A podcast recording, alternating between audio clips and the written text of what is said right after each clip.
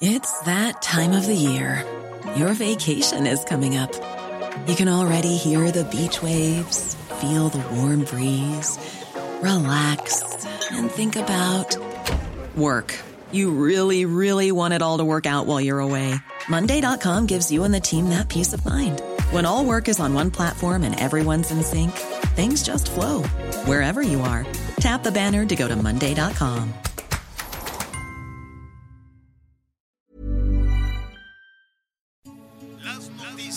¿Qué tal? ¿Cómo le va? Buenas tardes. Estás a punto de escuchar Yo soy Javier Alatorre. las noticias con Javier Alatorre. La vamos a pasar muy bien.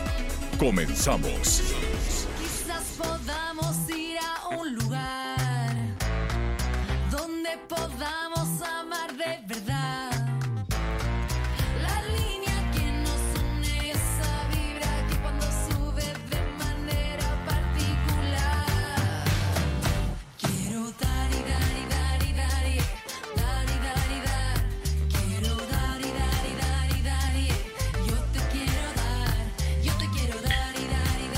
Bueno, muy bien. Ahí está. em, esta niña, honestamente, yo no la conozco, pero está bien la canción. No está tan complicada, está facilona. De estas letras así quiero dar y dar y dar y dar y dar y dar y ya, nada más. No pasa mayor cosa, pero está ahí haciendo este. ah, ya es muy popular esta.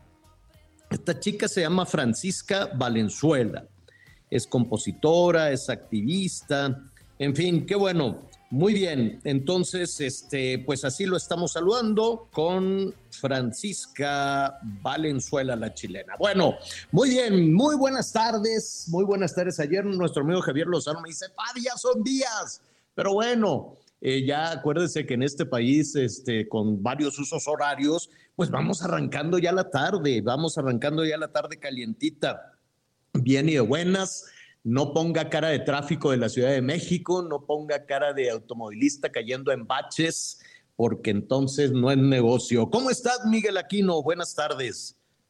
Hola Javier, ¿cómo estás? Muy buenos días, buenas tardes, como tú bien dices, en algunas partes de la República. Me da mucho gusto, mucho gusto saludarte desde una zona en donde la verdad es que el clima está bastante a gusto, está haciendo calorcito, pero la verdad es que se disfruta de una forma muy tranquila. Y aquí pues ya preparados, porque pues en estos días pues estaremos ahí en la Ciudad de México, pues a Bueno. soportar de nueva cuenta el tráfico y sus inclemencias. Señor, un saludo para todos nuestros amigos en el Valle de México.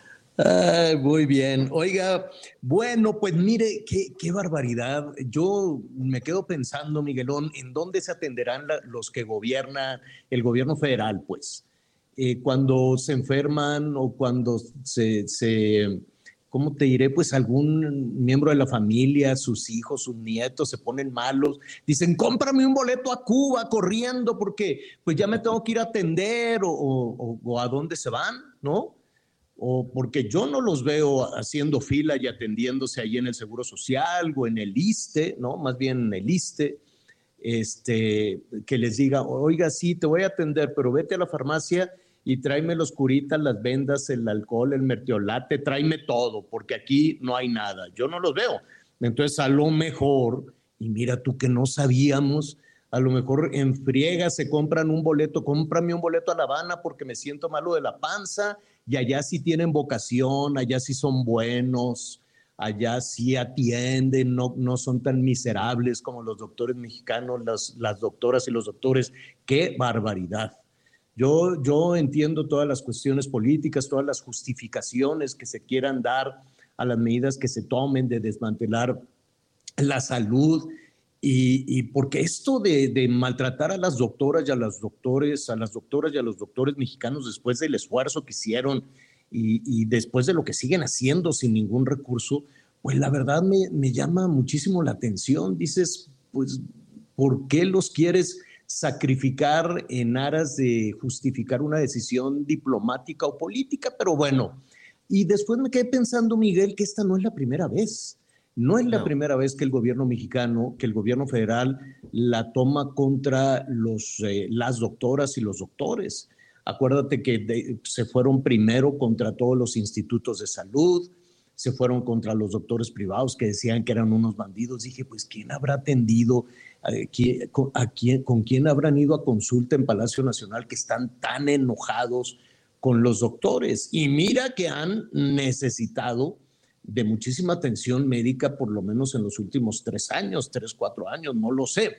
Pero, pues nada, ahora el asunto está, tómela contra los, los médicos. Y entonces dije, bueno, pues el, el secretario de salud, que hoy, por cierto, también tuvo palabras hirientes hacia su gremio, pues porque él es médico, dije, a menos de que no sea médico, a menos de que sea, pues no sé, algo extraño, pero no, el secretario de salud, el doctor Alcocer, tiene un, pues un buen currículum, este, tiene, él, él se graduó justo en la UNAM y él mismo está criticando la formación de, de, médicos en su alma mater en la, en la universidad. Él se graduó hace 52 años, ¿no? Hace 52 años le dieron su título de médico, de médico cirujano, y después siguió, bueno, pues estudiando, se fue a estudiar a, a los a, a, Londres. A Londres. Uh -huh. Se fue a estudiar a Londres, muy conservador, y luego, este, pues muy aspiracionista, yo quiero suponer, porque pues hizo este, doctorados. Creo que estudió más que atender a los enfermos. Y por más que le he revisado en su currículum, hay que preguntarle si él anduvo a salto de mata huyendo del crimen organizado o si él fue a alguna de las 500 plazas que se han dispuesto para los cubanos. Y, y en su currículum, por más que le reviso, pues no lo veo atendiendo ruralmente, no lo veo con un sueldito, ¿no? Porque después, pues, se, puso, fue investigador en varios de los institutos hoy satanizados. Él formó parte de los institutos que hoy son lo peor del mundo. Eh, formó parte del Instituto Nacional de Ciencias Médicas y luego fue maestro. Entonces, pues, les, eh, si él ha sido maestro de tantas generaciones, si él ha sido investigador, se ha ocupado cargos de, de, de maestro, de docencia, de profesor, en, eh, pues en, en, muchísimo su, su currículum como profesor. Él es especialista, él es reumatólogo. Ajá. Pero, pero su curso, su currículum como profesor, es decir, como formador de doctoras y de doctores, es enorme.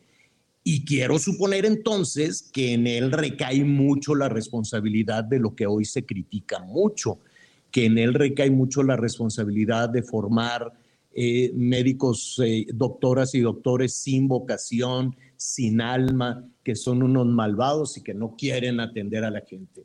Pues este, algo habrá hecho mal el actual secretario de salud en donde formó a esos eh, doctoras y doctores, no lo sé. Pero bueno, eh, ahí el tema sí es cierto, vaya nuestra solidaridad con las doctoras, los doctores, las enfermeras, los enfermeros, que no solo en, en este tema de la pandemia, desde antes, porque así lo hemos atestiguado, hemos hecho muchísimos reportajes y los hemos visto cómo han trabajado. Y, y pues ahora se les está criticando, se les está criticando muchísimo y dicen, pues como no quieren trabajar y como no tienen vocación, en pocas palabras, ¿no? El insulto es mucho mayor que eso, como no quieren trabajar y como no tienen vocación, pues que vengan de otro lado, que vengan los cubanos. Yo no me imagino, honestamente, a un integrante del gobierno federal o a la jefa de gobierno o a los gobernadores o llevar a sus, a sus familiares corriendo a, a curarse en, en Cuba no, aquí en México está de la fregada, vámonos a curar allá a La Habana. O yo no me imagino algún integrante del gobierno federal poniendo a sus hijos en manos de, de, los médicos para que les apliquen la vacuna cubana. Yo no sé si, si primero decía, ¿te acuerdas que primero decía el, el secretario que sus nietos no necesitaban la vacuna, que nadie necesitaba la vacuna? Pues ahora le van a traer la vacuna cubana, yo no sé si él diría, aquí está, los primeros en la fila son mis hijos, son mis nietos, para que les pongan la vacuna cubana. ¿Tú qué harías, Miguelón? Mira, Javier, la verdad es que eh, no se las pondría y quiero dar una explicación. No tiene nada que ver con el pueblo cubano. Creo que eso es muy importante aclararlo, señor. No es nada, nada personal que tiene que ver con el pueblo cubano, con los médicos cubanos. Ahorita vamos a escuchar precisamente una declaración de un médico cubano, quienes, por cierto, tampoco están contentos con lo que está sucediendo y sobre todo la forma en la que los están utilizando, tanto el dictador cubano que actualmente está está gobernando y bueno, lo que está sucediendo, y no solo con México, ¿eh? sino que han estado en otros países. ¿Por qué no le pondría la vacuna a mis hijos? Simple y sencillamente porque no está acreditada, porque no tiene el reconocimiento de la Organización Mundial de la Salud y evidentemente si no se tienen esos resultados, no está avalada, no está certificada, pues yo creo que ningún padre se atrevería a ponerle a sus hijos una vacuna de, de algo que no está autorizado. Esa es la explicación Aquí me sumo a lo que ha dicho muchas veces el doctor Francisco Moreno. Todas las vacunas son buenas. No hay vacuna buena, no hay vacuna mala. Nada más que sean vacunas certificadas, aprobadas y que por supuesto hayan pasado pues todas las pruebas necesarias. Pues no es cualquier cosa la que nos estaremos metiendo al cuerpo, Javier. Sí, definitivamente. Bueno, pues ya estaremos retomando el tema. Vamos a, y vaya, la verdad, y tienes toda la razón, aquí no es un asunto con el pueblo cubano Aquí no es un problema con gente que ha sufrido tanto, que ha batallado tanto, porque además a los médicos que van a venir a trabajar acá, pues ojalá les garanticen los insumos, le garanticen su sueldo, les garanticen los vehículos, el combustible para estarse moviendo de un lado al otro, el poder vivir en un lugar digno, este, el tener agua corriente, el, el tener alimentación, el que no tengan las extorsiones y la presión del crimen organizado, el que no les pase todo lo que sabemos que le sucede a las doctoras y a los doctores en nuestro país, que por alguna razón, pues son esos 500 puntos ardientes, ¿no? En Sonora, en Zacatecas, bueno, espero que lleguen con suficiente este, información, ¿no? Que lleguen con suficiente información para, para poder atender y que lleguen con elementos, que lleguen con material, con medicamentos, con ambulancias, con todo lo necesario para atender a las personas y no que estén trabajando como las doctoras y los doctores y todos aquellos que hacen el servicio social.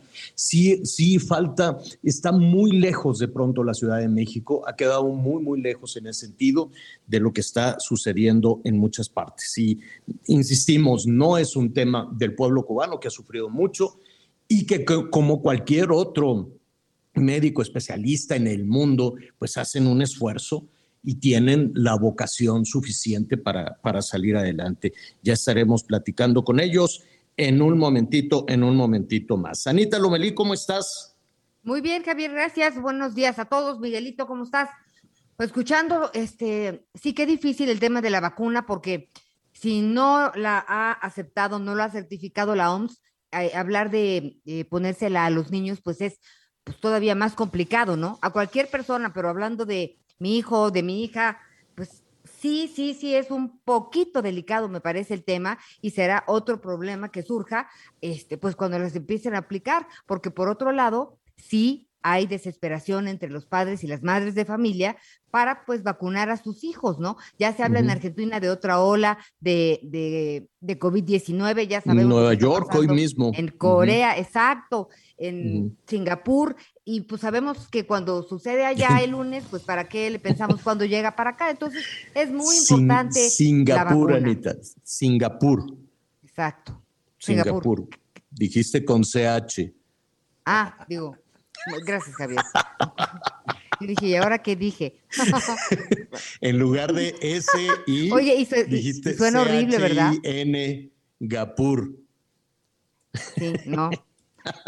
Ustedes disculpen. bueno, pues vamos a tener muchísimos temas. Este, hoy es el día de, la internet. Fíjese, ¿no? Eh, cómo nos de, de pronto ya eh, se ha convertido en una herramienta cotidiana y por todos lados anda uno buscando la, la posibilidad de estar conectado. Entonces, eh, sí, ha sido un viraje enorme, es increíble donde pues todavía hay algunas zonas, incluso en las áreas eh, urbanas de nuestro país, donde pues se batalla muchísimo eh, y lo vimos como pues hubo ciclos escolares perdidos, por más que se diga desde la Secretaría de Educación Pública, no, no se puede estigmatizar y todo salió bien, no es cierto, no salió bien, se perdieron años de formación, se perdieron por lo menos dos años de formación y todo por no tener las herramientas suficientes y por una serie de decisiones que tomó Esteban Moctezuma México. Fue el primero en cerrar y el último en abrir. Y eso le pegó durísimo a la educación en este país. Y después de Esteban Moctezuma, llegó esta señora con acusaciones en Texcoco, más con aspiraciones electorales, más con la aspiración de volver a ser la candidata en el Estado de México, que ver cómo solucionar el entuerto que quedó de la educación también muchísimo, muchísimo tiempo eh, perdido, lastimoso desde luego, pero eh, bueno, ahí quedó claro el abismo que hay, la separación que hay entre el tener el acceso al Internet y no tenerlo. Y en medio de todo eso, ya si nos salimos un poquito, pues eh, sigue la arrebatinga, 44 mil millones de dólares es un friego de dinero, es muchísimo dinero. 44 mil millones de dólares es lo que cuesta Twitter, o por lo menos el precio que le puso un millonario que se llama Elon Musk. Entonces él salió y dijo, voy a comprar Twitter. Y antes de eso él había comprado unas acciones ¿no? Luego dijo, voy a comprar Twitter y nada más anunció que lo iba a comprar y su fortuna aumentó, creo que unos 8 mil millones, no, no, no tengo bien el número, pero su fortuna, nada más por ese anuncio, se hizo todavía más rico este señor. Y después dijo, bueno, pues sí lo voy a comprar, pero le voy a hacer allá algunas modificaciones, lo voy a hacer mucho más democrático, que ya no exista la censura. Es más, al presidente Trump que lo echaron para afuera, lo voy a invitar otra vez y empezó a tomar decisiones, corrió a muchos este, de los directores. Ya ve, eh, sucede como en todas las empresas o en todos los gobiernos, cuando se cambia gobierno, pues es un corredero de gente, ¿no? Corren a todos, no, pues ya llegó el nuevo, el nuevo director, ya llegó el nuevo secretario y bueno, van para afuera todo el mundo. Es una angustia, es una mortificación. Ahora imagínense los de Twitter, pues corrieron a muchos y además dijo el Elon Musk, y además se acaban las contrataciones y vamos a poner en orden. En esas estaba cuando dijo, este, pues aquí hay mucha falsedad. ¿Cómo? Sí, hay mucha cuenta falsa. Hay muchos políticos que compran cuentas, que compran sus cuentas o que, o que echan a andar los bots, sobre todo en países como, pues, incluso en los Estados Unidos, ¿eh? Incluso en los Estados Unidos. Pero países como México, ahora que siempre andamos en campaña, yo le aseguro que si hubiese una fórmula mágica, y vamos a preguntar al rato para ver si es posible, una fórmula mágica para ver, ni tan mágica, ni tan mágica, eh, puede ser un algoritmo o vamos a ver cuántos seguidores falsos tienen los políticas, las políticas y los políticos mexicanos. Cuántos seguidores comprados, cuántas cuentas que van y mire patroncita, cuánta gente lo, la quiere, mira patrón, cuántos te quieren en todo, en todo el país, cuántos serán falsos. Yo supongo que lo saben y se hacen un poquito tontos, porque no tontos, lo utilizan eh, política y electoralmente. Entonces no se van midiendo, mira, yo tengo más, más seguidores que tú, mira, a mí me quieren más que a ti ¿no? Imagínese que se pudiera borrar de un plumazo, de un plumazo, perdón, plu, plumazo, qué miedo con la otra palabra, que se pueda borrar de un plumazo todos los seguidores falsos que tengan las gobernadoras, los gobernadores, los secretarios de Estado, que, no, así de un día para otro te voy a quitar todo lo que es mentira, todos los seguidores que son comprados y te voy a quitar todos los bots ¿en qué se quedarían? Porque no cree usted que son tan populares. No cree usted que la clase política es tan querida. No cree usted tanto eso. Entonces, eso es lo que quiere saber Elon Musk. Y dijo, ahí me dijeron que era como el 5% de las cuentas falsas. Y hoy por la mañana, por la madrugada, dijo, a mí se me hace que es del 20% o más. Por lo tanto, suspendo la compra. ¿Cómo? Y todo el mundo ya, las acciones han caído y no se ha desatorado, dice, quiero saber realmente cuántas cuentas falsas hay en el mundo de Twitter. Entonces, pues eh, ya lo veremos. Ay, aquí nuestro productor, perdón, ya no lo estaba viendo. Muy bien. Son de los asuntos que de los asuntos que vamos a tratar al ratito. Y están, este, créanme que vamos a tener ahí muchos temas interesantes. Muy bien, vamos a regresar a esta situación de los médicos, toda esta polémica alrededor de todo esto. José Elizalde González es vicepresidente del Colegio Mexicano de Medicina, Medicina Crítica y Terapia Intensiva y me da muchísimo gusto saludarlo. ¿Cómo estás, José? Qué gusto. Buenas, buenas tardes. Buenas tardes, Javier. Aquí a la orden. Oye, pues eh, parece que no cesa esta, esta situación, pues un tanto insultante incluso, hacia eh, toda, toda la actividad médica, el gremio médico. ¿Por qué? ¿A qué le atribuyen ustedes esto?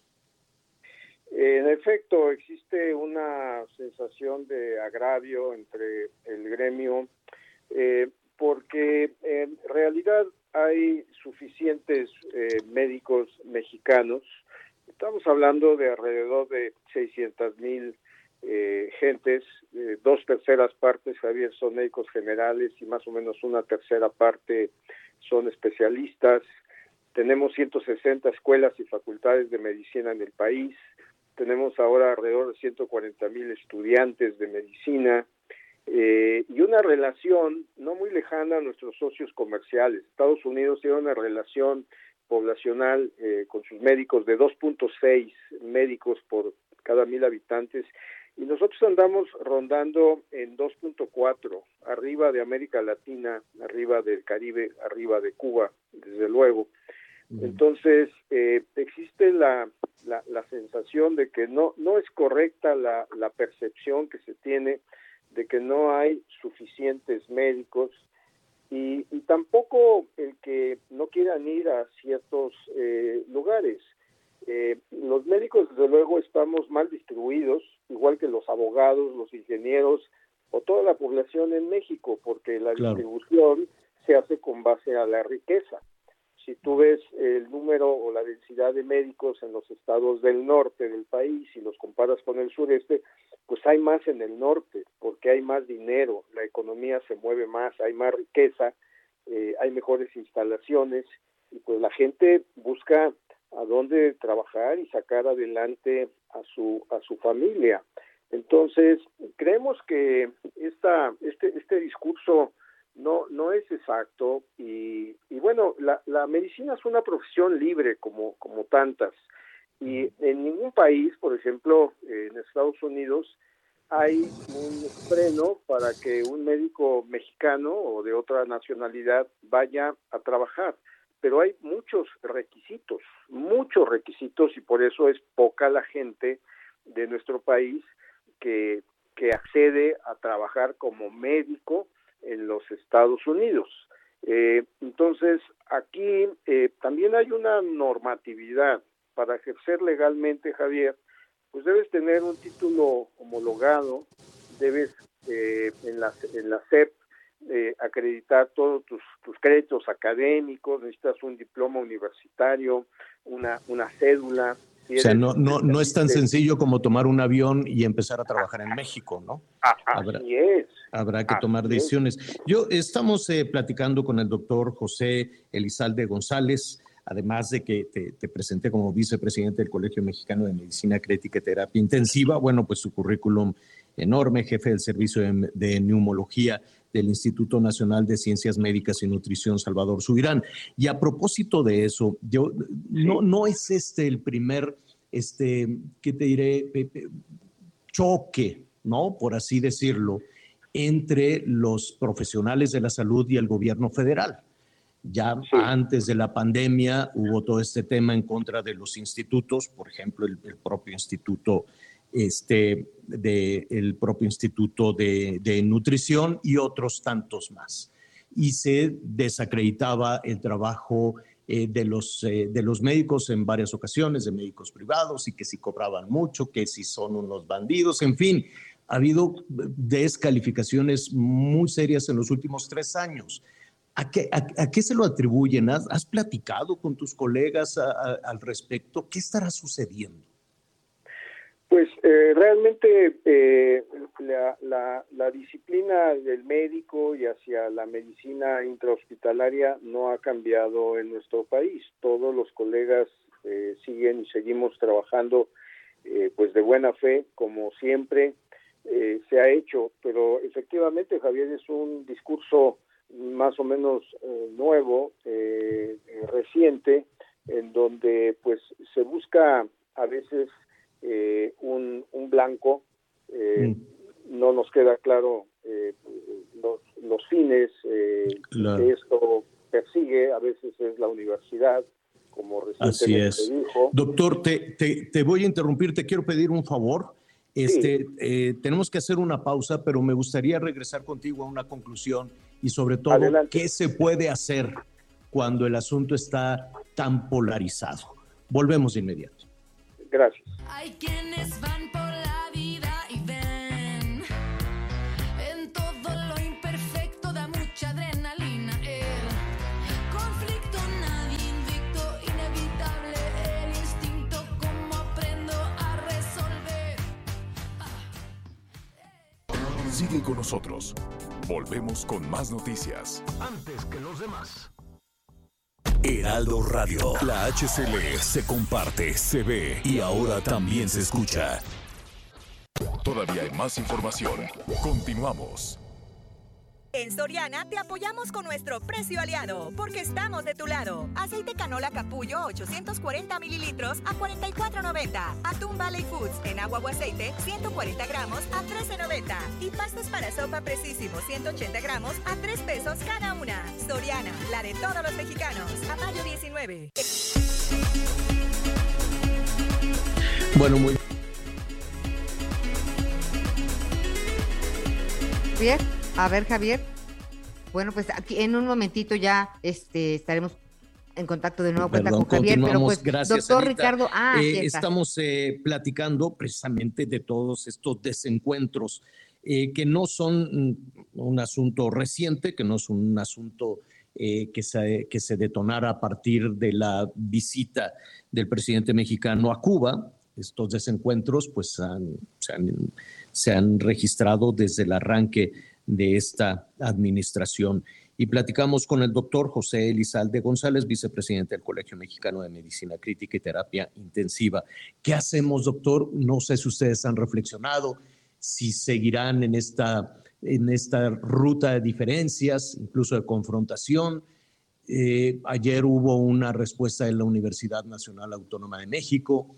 Este, me llamó muchísimo la atención que hoy el secretario, el, propio secretario de Salud hablara de que los médicos mexicanos no tienen vocación y se sumara las críticas a la formación de las doctoras y los doctores en México cuando él mismo ha sido docente y ha formado a generaciones de médicos.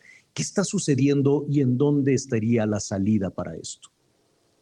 Es una eh, pregunta muy relevante, Javier. Eh, las distintas organizaciones, asociaciones, sociedades médicas están eh, respondiendo. Hay un documento publicado y firmado por no menos de 12 distintas agrupaciones médicas eh, dando su opinión sobre esta postura, la de la universidad que mencionas de, de apenas, del día de ayer, y el miércoles de la semana pasada hubo una sesión extraordinaria en la Academia Nacional de Medicina que está disponible eh, en pues todos los medios habituales con el punto de opinión de la, de la academia. Creemos que hay que reorganizar, hay que planear mejor. No, no contamos realmente con un verdadero sistema nacional de salud. Tenemos distintos sistemas que tratan de articularse entre sí. Por ejemplo, no sabemos en la República Mexicana cuántos médicos necesitamos formar. Eso no se sabe. Eh, y con qué competencias, qué currículum. Entonces, tenemos que ir atendiendo puntos muy puntuales. Hay una fuga de alumnos muy importante en las facultades en el país entre el quinto y el sexto año de la carrera. Eso hay que arreglarlo. Generalmente son problemas sociales y económicos. Tenemos una obligación moral, Javier, con los médicos generales que atendieron a pacientes mexicanos en la pandemia. Tenemos que dignificar al médico general. En este país no se contrata al médico general, que es el que tiene que brindar la atención primaria, y en general hay que contratar más médicos. Somos menos de 100 mil médicos eh, contratados de, del grupo de los médicos generales en todo el país y menos de 76 mil especialistas. Si somos 600 mil médicos, pues te das cuenta la, la inequidad en cuanto a la, a la contratación. Y el otro tema es el tema de, de seguridad. Cómo, cómo envías a jóvenes médicos y médicas al interior del país con la inseguridad que estamos viviendo. Eh, pues la gente con lógica no, no quiere viajar a, a, áreas de, de, gran inseguridad. Entonces, tenemos que hacer un mega un mega esfuerzo de organización y de planeación de nuestro sistema nacional de salud. Definitivamente. Y, y mira, la verdad es que cuando estamos hablando de, de la formación de los profesionales de la salud, sí habrá que destacar en algún momento eh, realizamos una investigación que habrá que tomar, que habrá que retomar, porque la formación de los médicos en México fue de las primeras en el continente. Yo me atrevería a decir que los médicos se formaron en México antes, por ejemplo, que en cualquier otra parte del continente. Estamos hablando del siglo XVI, de, de, de, de, 1550, no, no, no, no me quiero equivocar, pero es una, es una eh, historia que va de la mano, de la mano de la evolución social de nuestro país. No hay improvisación estamos hablando de 500 años de historia. Es, es, correcto, es una profesión altamente regulada. Hay varios documentos históricos y libros, eh, sobre todo de la UNAM, eh, sobre el protomedicato en la Nueva España, que fue muy fuerte, sobre todo en, aquí en, en, México, y es el primer acto de regulación eh, de la profesión eh, médica. No, no cualquier eh, persona que venía de España o de Portugal podía ejercer en este lado del continente de la profesión. Eh, es el antecedente de los consejos. Entonces, hay sí. una gran historia médica en este país. Sí, definitivamente. Y casi 500 años de formación de médicos, si estamos hablando de que la universidad, de que la, la, el, el concepto universal, el concepto de universidad, pues surgió en 1550, 1551 en nuestro país. Pero es una historia fascinante que no hay que echar por la borda y que hay que sumar y hay que poner sobre la mesa para encontrar una salida y no caer en una, en una discusión electoral, en una discusión política, ¿no? Y darle espacio claro. y darle aire, darle oxígeno a el, al, al, al, esfuerzo de los profesionales de la salud. Muchísimas gracias, doctor, y estaremos en comunicación si nos lo permiten. Gracias, Javier. Un abrazo y un saludo a todo tu público. Hasta luego. Mm, gracias, doctor. Bueno, pues ahí está, es el doctor José Lizalde González. Y, y mire, antes que en cualquier lugar de, del continente, en cualquier lugar del mundo, eh, la, eh, la, el, el, el, estudio, la formación, evidentemente estamos hablando del concepto, de la visión del mundo de la medicina hace 500 años. Bueno, pues desde entonces en nuestro país se están formando médicos. Y después vino esta eh, evolución de la cual pues hoy, por alguna razón compleja, difícil de entender, pues estamos en un, en un verdadero conflicto.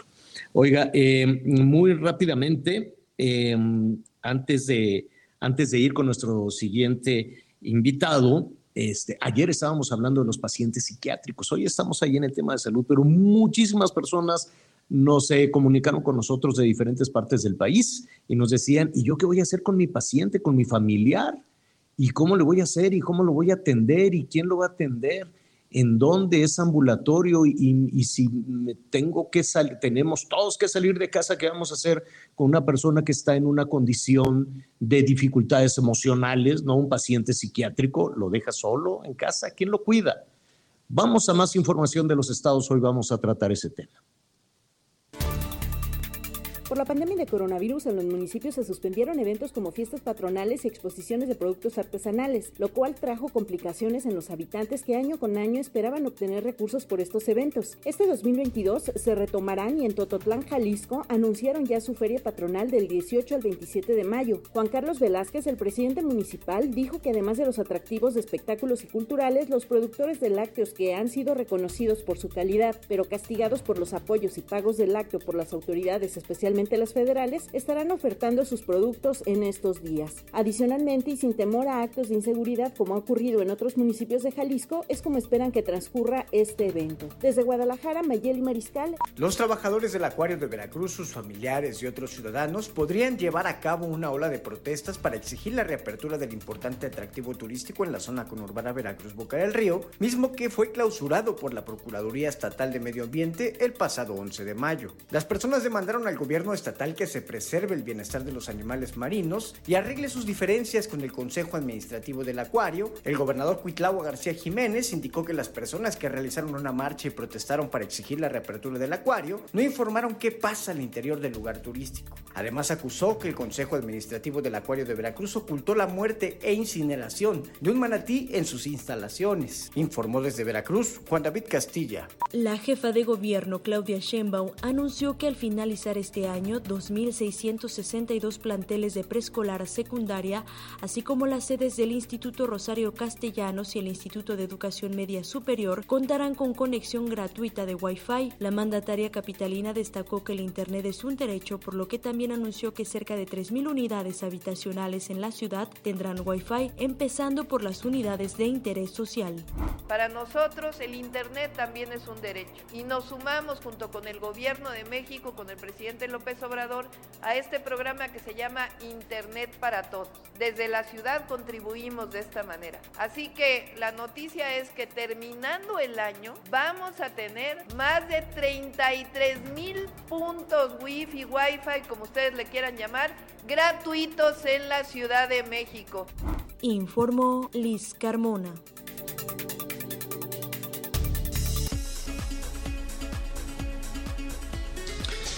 Bueno, eh, muy bien, sí, estamos con los asuntos de salud. A propósito, rápidamente, hoy va a haber unos calorones tremendos, incluida la Ciudad de México, aunque lo vea así plomizo y, medio nubladón, pues entre contaminación y varias cosas que hay en el ambiente, pero la temperatura va a estar muy alta. Entonces, mucho cuidado con lo que se come, cuidado, porque pues ya sabemos, ¿no? Ya la experiencia nos, nos dice, y espérese todavía a ¿cómo se llama? junio, julio, por allá en, Sonora, en Sinaloa, Chihuahua, Durango, van a subir las temperaturas, están con unas sequías enormes. Tremenda la situación. 45 grados en diferentes estados del país, atención sur-sureste, también van a, tener temperaturas eh, muy elevadas, por lo menos en, ahorita le voy a decir 17, no, en en Coahuila, Nuevo León y Tamaulipas, también Chihuahua, Michoacán, Guerrero, Morelos, algunas zonas de Veracruz, Tabasco, Campeche y Yucatán por arriba de los 40, 40, 45. Por arriba de los 45, Nuevo León, Tamaulipas y Coahuila. Mucho cuidado con la alimentación, hay que hidratarse muy bien, no se le olvide los adultos mayores porque de pronto pues ya los viejitos, las viejitas pues no piden, no piden líquido, no piden agua, entonces hay que mantenerlos eh, fuera eh, protegidos de la radiación solar y estarlos, este, ¿cómo se llama? hidratando constantemente igual a los chiquitos, igual a los niños que andan correteando de aquí para allá y lo andan con los cachetes colorados y sí, sí se acercan a pedir agua, pero pues hay que eh, hidratarlos eh, y protegerse también con lo que tenga, una gorrita, un sombrero, una sombrilla, porque sí está la radiación solar muy, muy fuerte. Oiga, eh, pues nada, esta semana, desde la semana pasada, estábamos revisando con cierta preocupación en diferentes partes del país que ya no habrá em, la construcción de hospitales psiquiátricos.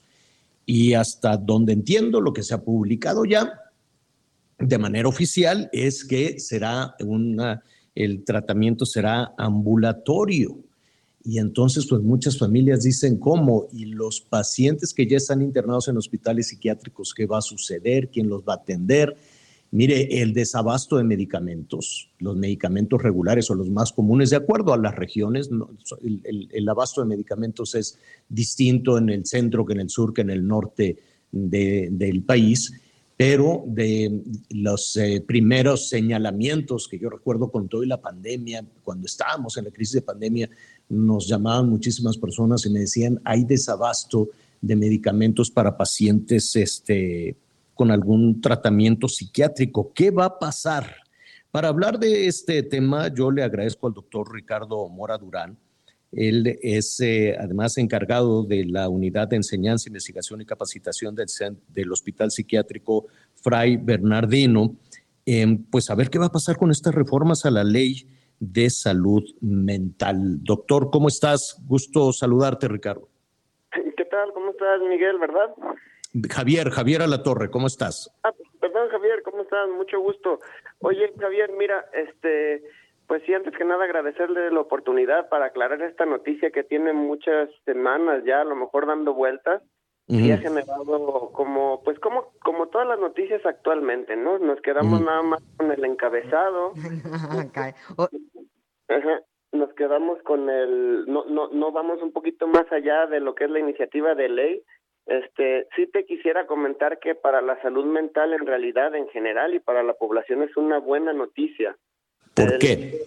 Ajá el tema de incluir a la salud mental como debió de haber sido desde un principio, como otra especialidad médica, lo que pretende a largo plazo es que se generen mayores espacios para la población, es decir, llevar una psiquiatría centralizada a una psiquiatría comunitaria, ¿no?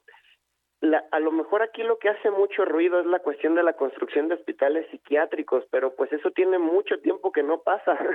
Exacto. ¿Hace cuánto más o menos, desde la información que tú tienes, hace cuánto que se construyó el, el, último de los hospitales psiquiátricos? Pues fue cuando la operación Castañeda, Javier, cuando este se cerró la Castañeda y se hizo el Fray Bernardino. Este año cumplimos 55 años. 55 años sin construir un hospital psiquiátrico. Pues más o menos, eso te podría decir que, que fue como se, como se, como ha pasado con la salud mental un poco en el país, ¿no? Entonces, ¿qué sucede con eh, los pacientes psiquiátricos? Y, y, bueno, hoy, hoy en día, o sea, ¿qué, ¿qué pasa con una persona que tiene un, un trastorno de esta naturaleza? ¿Y qué sucede con su entorno familiar más cercano? Mira, desde entrada te puedo decir que Aquí la dificultad es que no hay capacitación en los primeros niveles de atención, es decir, difícilmente los centros de salud cuentan con un psiquiatra o un psicólogo, ¿no? Entonces, ese sería como, o sea, la ley lo que pretende es apuntar hacia los primeros niveles, hacia el primero y segundo nivel de atención, que primero van a ser los, los centros de salud y el segundo hospitales generales. Entonces, lo que se trata es un poco de redistribuir a lo mejor el presupuesto en salud mental para que, uno, se capaciten personas en sitio, en primer nivel, se contraten también más psiquiatras, y en segundo nivel, aquí sucede lo importante que a lo mejor se tiene que revisar mejor la ley, que es generar espacios para la atención de pacientes psiquiátricos en hospitales generales, Javier. Entonces, de esta manera, vamos a tener hospitalización de pacientes psiquiátricos, pero se trata de incluir al paciente psiquiátrico en un hospital general. Es decir, que la comunidad médica que sucede, pues, te lo digo como psiquiatra y neuropsiquiatra, que también tengo cierto acercamiento desde la psiquiatría del hospital general, este, pues la gran mayoría no, no, no quiere ver pacientes psiquiátricos y pues lo tienen que ver, ¿no? O sea, es una enfermedad. ¿Y qué sucede hoy con un eh, paciente psiquiátrico, con, con, una persona este, con algún trastorno de, de, esta naturaleza que se acerque a los servicios públicos de salud? ¿Qué, ¿Cuál sería la ruta? Ajá, de, entrada ahorita pues sí necesitan ir a unidades de atención que son especialidades especializadas en psiquiatría, que desafortunadamente hay estados que no cuentan con ello, ¿no? Hay estados en la República que no hay psiquiátricos, por ejemplo. Entonces tienen que trasladarse. De esta manera, ¿qué pudiéramos hacer? Por ejemplo, vamos a poner un ejemplo de estos estados que no cuentan con un psiquiátrico, Guerrero, por ejemplo. Entonces, la idea es que se abra un espacio para hospitalización probablemente breve en un hospital general y que el paciente psiquiátrico pueda ser atendido por un psiquiatra en un hospital general y, poder, y poder ser dado de alta en, no sé, 14 a 21 días. También es importante, este, Javier, mencionarte que pues ese modelo ya lo tenemos nosotros en el Fray Bernardino, nuestras estancias son cortas. El modelo asilar del psiquiátrico, es decir, que duraban toda la vida, ese ya no existe desde hace mucho tiempo, ¿no?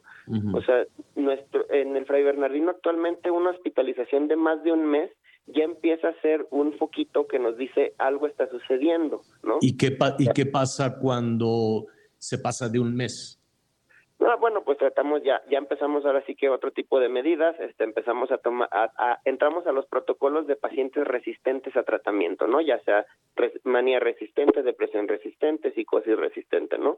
Y también la otra, que aquí está, aquí esto cabe resaltar, también empezamos a pensar en la probabilidad de que no sea una patología enteramente psiquiátrica, es decir, neurológica o metabólica.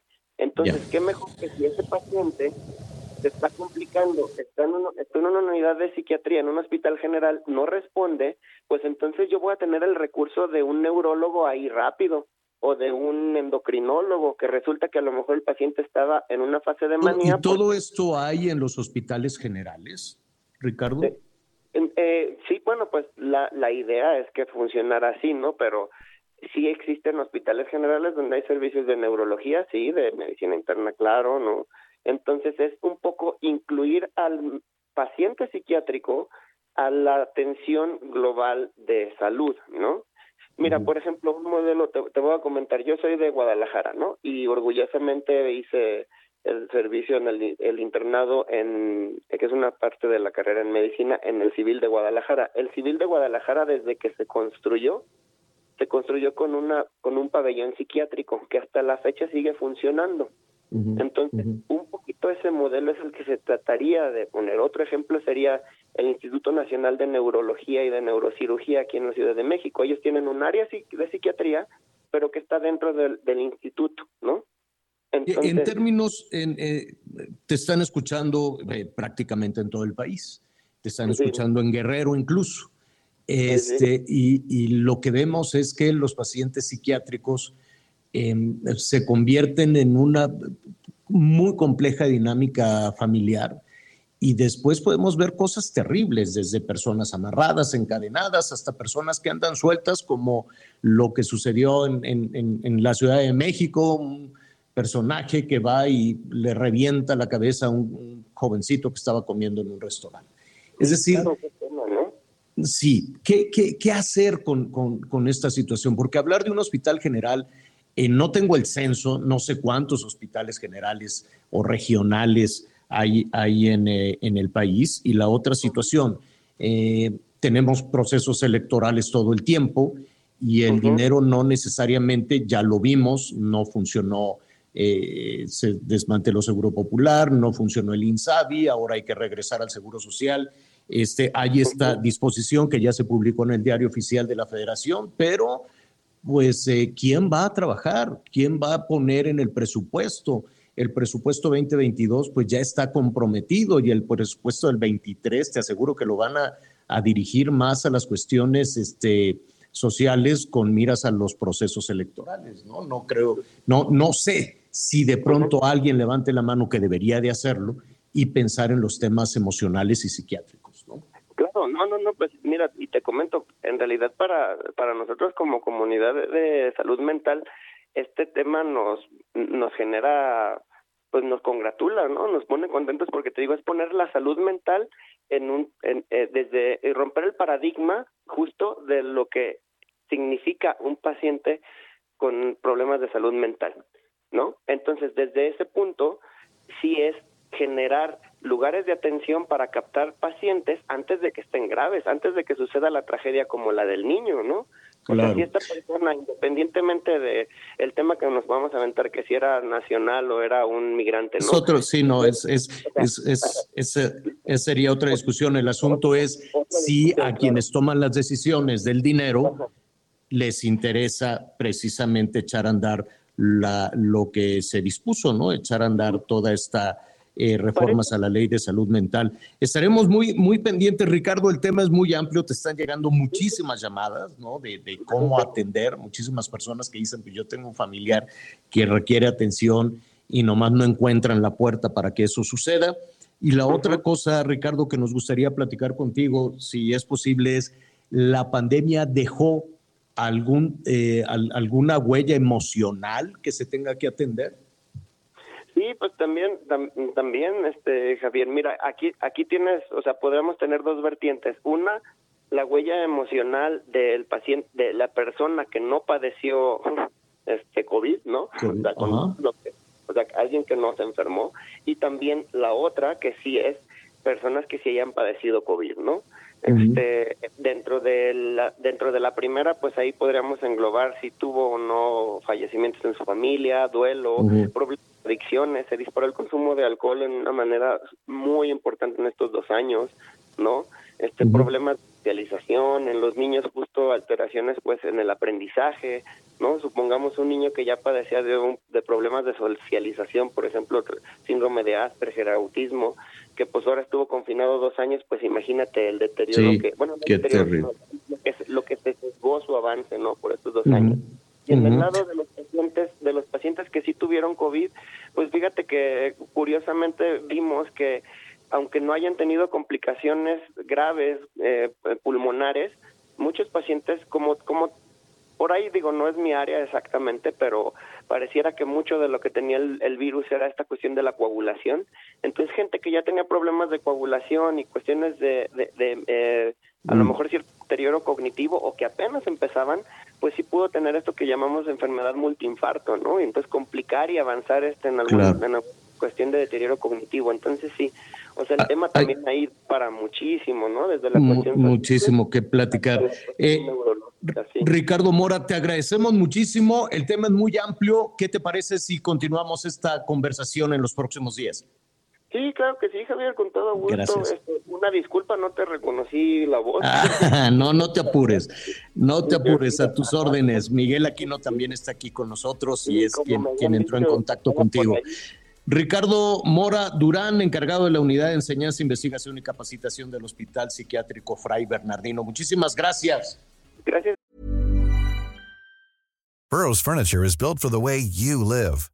From ensuring easy assembly and disassembly to honoring highly requested new colors for their award-winning seating, they always have their customers in mind. Their modular seating is made out of durable materials to last and grow with you. And with Burrow, you always get fast, free shipping. Get up to 60% off during Burrow's Memorial Day sale at burrow.com slash ACAST. That's burrow.com slash ACAST. burrow.com slash ACAST. A ti, Javier, y pues nada más como decías, el, el Fray Bernardino da atención 24 horas. Este, aquí estamos para servirle a la población y en las y en la Ciudad de México pues se encuentran los CISAMES, ¿no? Que son Ok. este, el CISAME y los Toda la información antes que los demás. Ya volvemos. Heraldo Radio. La HCL se comparte, se ve y ahora también se escucha. Todavía hay más información. Continuamos. Las noticias en resumen. Justo cuando son las 12 del día tiempo del centro de México, el número de personas desplazadas internamente en México derivado de la violencia aumentó 1.500% al pasar de 17 en febrero a 281 en marzo. De acuerdo con la Comisión Mexicana de Defensa y Promoción de los Derechos Humanos, en marzo hubo al menos tres eventos de desplazamiento en Chiapas, Guerrero y Zacatecas. La Fiscalía General de Tamaulipas informó sobre la muerte de tres reos luego de un motín entre presos, el penal de Ciudad Victoria. La riña comenzó por la inconformidad de los internos al ser trasladados a otros penales. Eusebio Hernández Jiménez, presidente del DIF, este DIF Cal- Calcahualco, en Veracruz, fue asesinado a balazos en la localidad Excola de dicho municipio, ubicado en la zona centro de este estado y el dólar se compra en 19,79 y se vende en 20,26. Gracias, Anita, que ya detuvieron, dice la fiscalía allá en Veracruz, que detuvieron a los asesinos de la periodista, de las periodistas, de Yesenia Mollinedo y de Joana García Miguel. Así es, este, este homicidio que aquí dábamos cuenta, Javier, ocurrido el pasado 9 de mayo cuando estaban a bordo del vehículo de precisamente de la periodista de Yesenia. Ahí unos sujetos a bordo de una motocicleta llegaron y les dispararon cuando estaban en el interior del auto. Bueno, pues ha sido ya detenido uno de los sujetos este sujeto eh, que operaba en la zona de Cozoleacaque, dice la Fiscalía del Estado que en este momento ya está declarando, se sabe por supuesto que no actuó solo y ya nada más solo estamos en espera de información. Es un sujeto que a pesar de que tiene el rostro cubierto, yo creo que no tiene más de 20 años de edad, ¿eh, Javier? Y quiero adelantarme en esta parte. Eh, se ve una persona muy, muy joven, la que ha sido detenida hace unos minutos, hace aproximadamente menos de una hora, las autoridades de la Fiscalía del Estado de Veracruz. Vamos a ver qué declara y sobre todo saber cuál fue el móvil del asesinato de estas dos periodistas. Claro, tremendo. Son 11 periodistas asesinadas en lo que va, en lo que va de esta administración. Eh, antes de seguir con nuestro siguiente invitado, Anita, Miguel, yo les pregunto, ¿ustedes siguen en Twitter? Pues no sé, a, políticos, artistas, sí. este, como, como que, más o menos que, como yo sigo Anita, no sé, no sé en qué categoría esté, ¿Ah? pero yo, sigo, a Anita Lomelí. Yo sigo a Miguel y sé todos los que han muerto en este país y en el mundo mundial, y a Javier La Torre y me sé todas las noticias. No, pues sí, yo sigo a de, a de, todos, hasta chinos, pues para estar enterado de qué pasa, de eso se trata. Y, y, cómo lo dice cada quien, está muy interesante, ¿no? Tú, Miguelón. Sí, la verdad es que sí, ¿eh? sí sigo de todos. Este, y no sé si he cometido un error, pero de repente, aunque no me queda claro cuál es la línea, cuál es la profesión, pero si veo que tiene muchos seguidores, sí le doy ahí seguir, señor. Creo que estoy Fíjate que yo aprovecho, yo aprovecho las largas, larguísimas esperas. Creo que por ahí sigo hasta el Pato Lucas, imagínate. Ah, eso está no, tampoco, Miguel. Está bien. Yo en, la, en, los, eh, en las larguísimas esperas de los aeropuertos, ya ves que nunca se sabe a qué hora va a salir el avión y todo este tipo de cosas, ¿no? Es un trastorno aprovecho para depurar, ¿no? Aprovecho para ir quitando, digo, esto no me sirve, esto no me sirve, esto no me sirve. En realidad yo el Twitter lo uso más como una herramienta, como una herramienta de trabajo. Hay quien lo usa para socializar, hay quien lo usa para ganar elecciones, ¿no? Y, y todo esto viene a colación porque el señor Elon Musk, este empresario que pues realmente es muy innovador. A mí me cae muy bien Elon Musk porque dice, ah, pues hay que hacer viajes eh, turísticos al espacio, hay que hacer esto, y es muy arriesgado en sus inversiones. A veces pierde una cantidad de dinero impresionante en un solo día y en una semana la recupera, en fin. Y un día dijo, voy a comprar Twitter este, o Twitter. Y, de inmediato se hizo más rico, ¿no? Porque tenía por ahí algunas acciones, rápidamente se hizo más rico y luego que 44 mil millones de dólares, ¿cómo? Pues te lo vendo.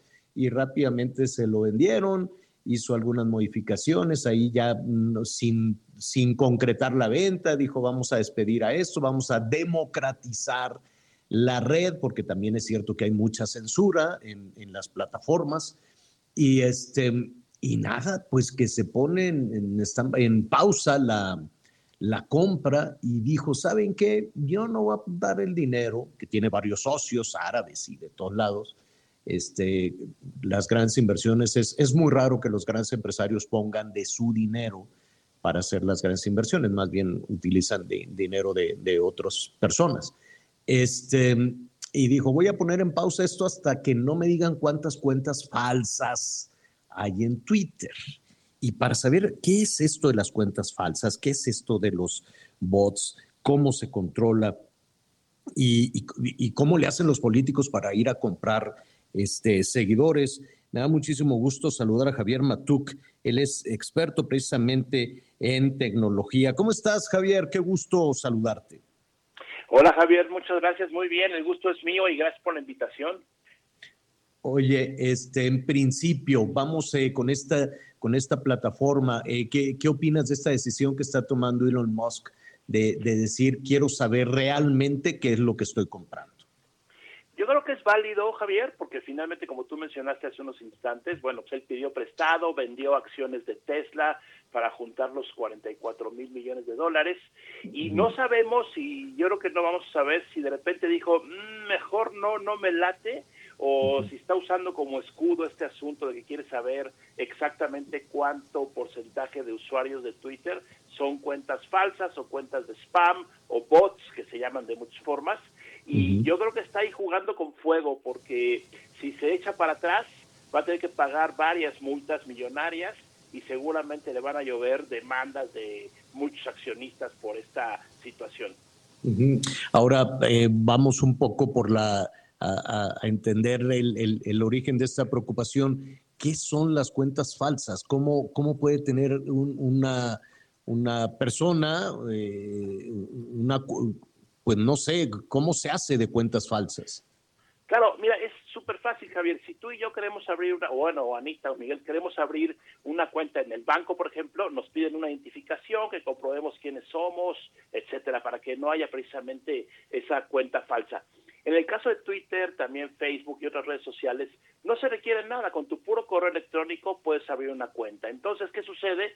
Que yo puedo inventarme 10 o 15 o 20 cuentas, eh, les pongo cualquier nombre, de foto de perfil les pongo cualquier figura o un dibujito, no le pongo nada y comienzo a tuitear y resulta que la cuenta, pues quién sabe de quién es, es una cuenta que eh, se abrió o se, eh, se hizo para cierto objetivo, ¿no? En el caso de, como tú mencionaste, ¿no? Eh, se ganan campañas electorales, bueno, finalmente seguramente es, de hecho, es una estrategia que utilizan algunas organizaciones, utilizar cuentas falsas para desviar la comunicación, para atacar, por supuesto, a alguien en particular, eso se da muchísimo más en política, y así Claro. están conformadas casi todas las redes sociales.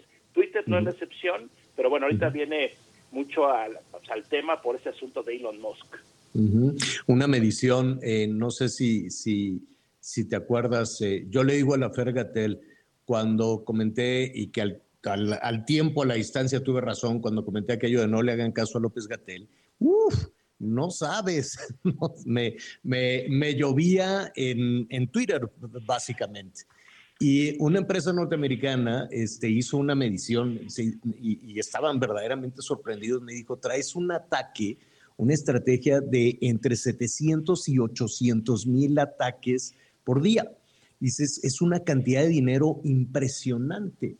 Este, para eso se usan los... Y, se acabó en, cuestión de minutos, o sea, eh, era una actividad frenética y en minutos llegó casi a cero, ¿no? ¡Pum! Se acabó, como, como bajar el switch. Este, ¿Quién puede hacer eso? ¿Cómo, cómo lo hace? Que cualquier persona puede hacerlo, esa es parte del problema. El que tenga dinero puede hacerlo. Porque mira, están los bots individuales, como podría ser la persona A o la persona B. Pero luego está lo que se conoce como las granjas de bots, donde hay, no sé, 50 personas eh, en un mismo lugar trabajando, cada una que tenga, no sé, 20 cuentas y ahí le vas multiplicando.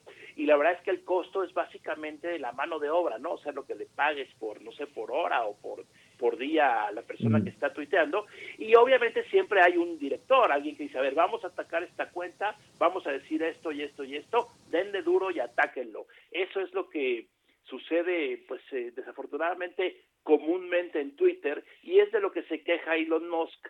Entonces esto, hay dos opciones. O para que tengas tu cuenta de Twitter tienes que mostrar una identificación, por ejemplo, voy a hablar, tu copia del INE o lo que sea, o finalmente se va a quedar como está, ¿no? Porque nadie va a moverle, porque aparte también Twitter es un negocio que vende anuncios. Y si de repente tiene o se queda con el 30% de, su- de los usuarios, bueno, finalmente ya no va a ser un negocio ta- tan bueno como lo piensa Elon Musk. Aunque, ojo, ahí Elon Musk nunca ha dicho que lo quiere por el negocio, ¿eh? porque ya tiene otros negocios. Él Claro. se va mucho por la libertad de expresión. Sí, pero son Eh, 44 mil millones de dólares que yo creo que estarán, por lo menos sus socios, buscando un, un regreso bastante generoso de su inversión. Me, me- quiero imaginar, no lo, no lo sé. ¿Quiénes, eh, quién- quienes pueden comprar eh, o, o tener estas cuentas falsas requieren mucho dinero. Y las personas que gobiernan, pues no creo que usen de su cartera para eso, usan el dinero público para comprar estas granjas, te imagino, porque ¿quién más? Vaya, yo me imagino que tal vez, solo tal vez, no lo sé, algún influencer que trata de, de hacer pues un esquema de negocio, dice, bueno, pues voy a comprar, este, pero me imagino que los grandes compradores necesitan una cantidad de dinero importante, ¿no? Totalmente. Y fíjate, Twitter era uno cuando no había políticos y cambió radicalmente cuando se metieron los políticos. En todo el mundo, ¿eh? no nada más en México. Entonces, sí, lo que mencionas es totalmente atinado. Realmente las cuentas falsas, el spam y esto generalmente tienen que ver con grandes personajes o básicamente con políticos que están ahí tuiteando, eh, donde se les apoya o se les ataca, ¿no? Y eso es muy fácil darse cuenta porque las cuentas estas spam o, o- o los robots eh, normalmente tienen muy pocos seguidores, tienen muy pocos tweets y si tú analizas la cuenta, pues la cuenta no no aporta nada, ¿no? O sea, no simplemente ataca, ataca, ataca y para eso se requiere sí cierto grado de inteligencia para organizar todo, pero sobre todo dinero, ¿no? Porque obviamente todo esto cuesta. Eh, y, finalmente, Javier, eh, ¿se puede saber o se puede depurar eh, las, las cuentas de Twitter? Sí, a un muy alto costo, Javier. Te comentaba, una forma de hacerlo es a cada quien le pidan su identificación. Eh, Twitter tiene más o menos 200 millones de usuarios activos al mes, de un total de 400 millones de cuentas. Eh, no es fácil, no es sencillo, pero se puede hacer. Muestra tu identificación y te doy tu cuenta. Y van a quedar, no sé, igual, no, no a sé lo que me porque- refiero, por ejemplo, eh, un gobernador, ¿no? Ahora que vienen los procesos electorales, o un candidato que de pronto crece en sus números de, de plataformas, de Facebook, de Twitter, o sea, de pronto crecen porque está toda la actividad, está toda la actividad electoral. ¿Se puede saber cuánto es real y cuánto es comprado? Eh, no se puede saber con certeza, aunque sea tecnología y sean números y programas, no hay tal certeza porque todo este tratamiento y manejo de los eh, bots y los spams, por supuesto, no es oficial. Entonces, eh, pues está ahí en lo oscurito, ahí nadie sabe, nadie supo, y también es parte Bueno, del pero- asunto de Twitter. No, Pero un poco el cuenta, sentido Javier, común, ¿no, Tocayo? no. Ah. Un poco el sentido común. ¿Qué tan atractivo puede ser un político, una candidata, un candidato como para tener de pronto ese número de seguidores? ¿Qué cosas tan interesantes te puede decir un personaje que esté en campaña? Totalmente, Javier. El, es importantísimo aquí. La gente que esté siguiendo a un candidato y de repente vea que tuitea mucho y que tiene muchos miles de, ¿cómo se llama?, comentarios o retweets y eso, nada más metas al perfil y véalo hacia atrás, ¿no? Véalo, no sé, a principios de año a esta fecha y más o menos te toma cinco minutos, ¿no? Analizar cómo es el comportamiento de esa cuenta y tú vas a más o menos a atinar de decir, no, esta cuenta está inflada, esta cuenta está, digamos, elevada porque tiene muchos O esta cuenta apoyan. está aburrida y este político no me aporta nada, ¿no? Nada más le Totalmente, estoy haciendo el totalmente. caldo gordo. Sí, yo creo que ahí tenemos parte de la chamba nosotros, ¿no? Porque no es nomás lo que nos salga en Twitter, ¿no? Así, no, no, no, hay que analizar. No, y es muy Claro. fácil, o sea, realmente no hay que ser experto en nada, simplemente poder leer lo que le llaman el timeline o lo que ha publicado el usuario y ahí te vas a dar cuenta luego, luego. Definitivamente. Pues, eh, eh, Tocayo, te agradezco muchísimo, mucho que aprender todavía. Hay una redefinición constante y vamos a ver ahora qué es lo que hace Elon Musk con esta tarea, que yo estoy de acuerdo en democratizar, en hacer mucho más libre eh, las redes sociales y si sucede con Twitter, seguramente empujará a las otras. Eh, Javier Matuk, arroba eh, J Matuk, ¿es correcto? Ahí estoy dando mucha lata en Twitter y no soy bot, ni spam, ni granja, yo soy de carne y hueso. Perfecto, perfecto, Tocayo. Muchísimas gracias por, por, por la explicación. Y te invitamos, ¿eh? hay mucho tema, mucho tema. Ojalá nos acompañes. Con todo gusto, cuando necesiten las órdenes, muchas gracias y buenas tardes. Gracias, Javier Matuk, arroba J eh, Matuk. Así es. Ya se nos fue mi tocayo, ya va. Ya. Bueno, y luego hay Pero una que es estelar, que es arroba Anita Lomelí, Servidora que como amiga. hormiguita tuitea muchísimo todo el día, y hay otra que es buenísima, que es arroba Miguel Aquino, ¿no? Y Sí. además, ¿Y la pues yo lo invito, es muy sencillo, usted nada más póngale, en este momento, póngale, arroba Javier guion bajo a la torre. Está bien facilita, arroba Javier guion bajo a la torre. ¿O no? ¿Cómo la ven? ¿Qué opinan Yo ustedes? muy bien. no van a depurar a su, a su, ¿cómo se dice? Su, su cartera de, de, como a cuánta gente sigue, Sanita, más o menos. pues yo sigo como a tres mil. Ah, muy bien, perfecto. Pero ¿sabes qué es lo terrible? Que Mm. luego puedes estar una hora leyendo y, la verdad, pues en 140 caracteres, la verdad es que no aprendes nada. ¿no? no, sí, bueno, pero hay, hay algunas... Te enteras de este, cosillas. ujú, Sí, sí, sí. ¿Tú, Miguelón? Sí, exactamente, también tengo 3100, 3100 personas que sigo y este, pero sí le voy a echar una revisada, que al final también hay una forma de analizar los perfiles y la mayoría, bueno, pues sí, tiene que ver con cuestiones políticas, temas de seguridad y por supuesto muchos periodistas. Sí, vamos, a, vamos a revisar y depurar, señor. Ay, está qué bien, serio, yo- Miguel Aquino, no es para tanto, hombre. Yo, yo, eh, mire, yo le recomiendo además javieralatorre.com. Póngale así. javieralatorre.com. Se va a entretener, se va a divertir, se la va a pasar muy bien. Ahí se puede pasar, este, eh, realmente le, en lugar de que ande por aquí, por allá, por aquí, por allá, váyase ahí a javieralatorre.com y ya lo sabe, arroba Javier-a-la-torre. Ya andamos rascándole, rascándole por ahí a los cuatro millones, si no me equivoco. Un ratito más lo, lo, lo voy a revisar y gracias por su confianza, por su confianza, desde luego. De que las plataformas tienen que ser más, eh, más libres, sí, tienen que ser absolutamente más libres y, y vamos a ver, ¿no? Vamos a ver si lo que sucede ahí en, eh, en, el, en, eh, en Twitter, pues empuja a todos, a todos los demás. Fíjese que hay todo un escándalo. Saludos allá en Veracruz. Le cerraron el, eh, ¿cómo se llama? El acuario. Eh, Miguel, Anita, ustedes conocen el acuario de Veracruz. Es muy bonito, ¿eh? El acuario del Sí, puerto. sí, sí. Entonces Sí. lo cerraron y, y ha sido muy, muy complicado, ¿no? Porque hubo una fiesta hace, ¿en qué año estamos? 22, 3, hace cuatro años. Hubo un baile, hubo una fiesta, pues alguien dijo, oye, pues vamos a hacer el evento allí en el acuario. Y cuatro años después están, están clausurando, al parecer, por ese tema. Entonces la Procuraduría fiesta? de Protección... ¿Eo? Por la fiesta hace cuatro Supuestamente, sí. Ajá, sí. Entonces, este, pues estuvo muy raro. Honestamente estuvo muy raro porque, pues, Pero, toma la decisión en su momento, no cuatro años después. Entonces, pues mira, muy raro, olía muchísimo a corrupción, en fin, ¿no? Va- vamos viendo Pero- el hecho.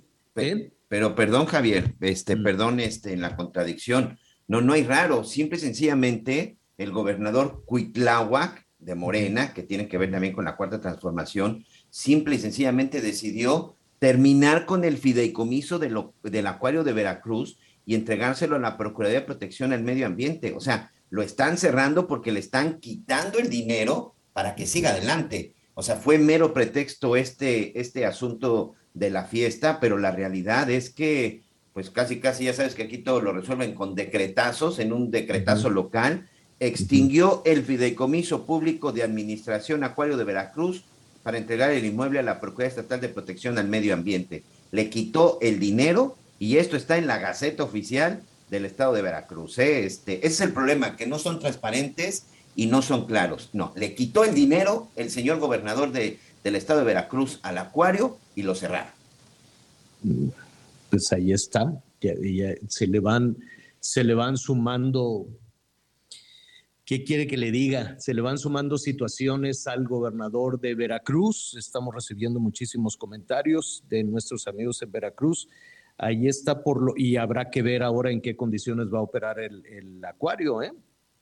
en qué condiciones, porque son tareas específicas, es un asunto que se lleva mucho dinero, también saber a dónde fue a dar ese dinero, ¿no? A dónde fue a dar el dinero el fideicomiso, para qué lo van a usar, si lo van a usar para las campañas electorales, si el pobre acuario va a acabar siendo, este, pues nada, porque tener eh, un solo día el mantenimiento de un acuario como ese, este, lo puede arruinar lo puede arruinar. Vamos a ver qué es lo que dicen los especialistas, pero en principio, pues qué pena que en medio de toda esta rebatinga quede algo tan, tan bonito, ¿no? Porque la verdad era pues uno de los atractivos de- Sí, muy del bonito. puerto y pues ahora ya se lo quedó, se lo quedó el gobernador. Vamos a ver qué es lo que dicen entonces pues eh, La- las la personas. ¿Cómo están afectadas los en todo animalitos, esto. oye? Sí, sí, sí, las personas afectadas en todo esto. Entonces se acabó el fideicomiso y a la brava se lo quedó el gobierno del estado, Miguel. Así es, 85 millones de pesos fue lo que ejerció nada más durante el 2021. Aquí estoy tratando de, de- de- ya sabes, con todo este, de repente que te lo ponen medio revuelto, pero bueno, en la Gaceta, en la Gaceta Oficial, en el decreto que extiende el fideicomiso, este, que fue precisamente publicado el lunes 16 de mayo del 2022, se habla básicamente, Javier, de que el fideicomiso no era transparente, de que faltaba información sobre contratos de obras, bienes, servicios. Mira, seguramente tenía una mala administración, pero regresamos al tema desde el inicio de la, de la administración, ya sea federal o estatales, de la cuarta transformación. Si encuentran un problema de corrupción o si encuentran un problema de malos manejos, cierren el acuario, cierren las escuelas de tiempo completo, cierren las guarderías, cierren la llave para que no se roban la... En lugar de que detengan a estos delincuentes que se están robando el dinero y que no lo están administrando, ah, lo más fácil es cerrarlo, quito el fideicomiso y entonces ese dinero lo canalizo para otro lado. Dicen que se encontraron malos manejos, no lo dudo, seguramente así sucedió. El hecho es que no nos dice nada de qué va a suceder con el de los malos manejos y sencillamente mejor ese dinero lo canalizo para otros para otras necesidades o para otras cosas. Es el tema de siempre, señor. Encuentran un problema y prefieren cerrarlo y no enfrentar el problema. Eh, pues no es únicamente cerrarlo probablemente, o sea, acuérdate que si nos podemos a revisar qué sucedió con todo el dinero de los fideicomisos, pues nos podemos llevar sorpresas. Y, y- y yo no entiendo también toda esta parte de la opacidad, yo no entiendo por qué a la hora de que los ciudadanos quieren este, pedir cuentas, te dicen no, porque es un asunto de seguridad nacional, como el asunto de las vacunas. El asunto de las vacunas en la ¿no? Corte, Que ayer la claro, Suprema Corte dijo, no, no les podemos decir cuánto, cuánto se gastó, en qué se gastó, a quién se los compraron y qué pasó con los millones de dosis que se enviaron a México. Entonces, no, fíjate que no te podemos decir porque es un asunto de seguridad nacional. ¿Qué? ¿Qué? De nueva cuenta la opacidad. De nueva cuenta la opacidad. Y esta no es, no es la primera ocasión, es muy sencillo. Hágase de cuenta que usted le dice a alguien, oye, este, construyeme aquí un- una habitación más, un cuarto más, levántame una barda. Le das el dinero, se gasta el dinero, le dices, oye, ¿en qué te gastaste lo de la barda? No, no te puedo decir por qué, porque es por tu seguridad. Si No. te digo en qué me lo gasté, aunque quedara chueca, no, no te puedo decir porque es por tu seguridad. ¿Cómo? Y de nueva cuenta, si revisamos dónde quedaron los fideicomisos, nos llevaríamos esa tremenda sorpresa. Vamos a hacer una pausa y volvemos inmediato.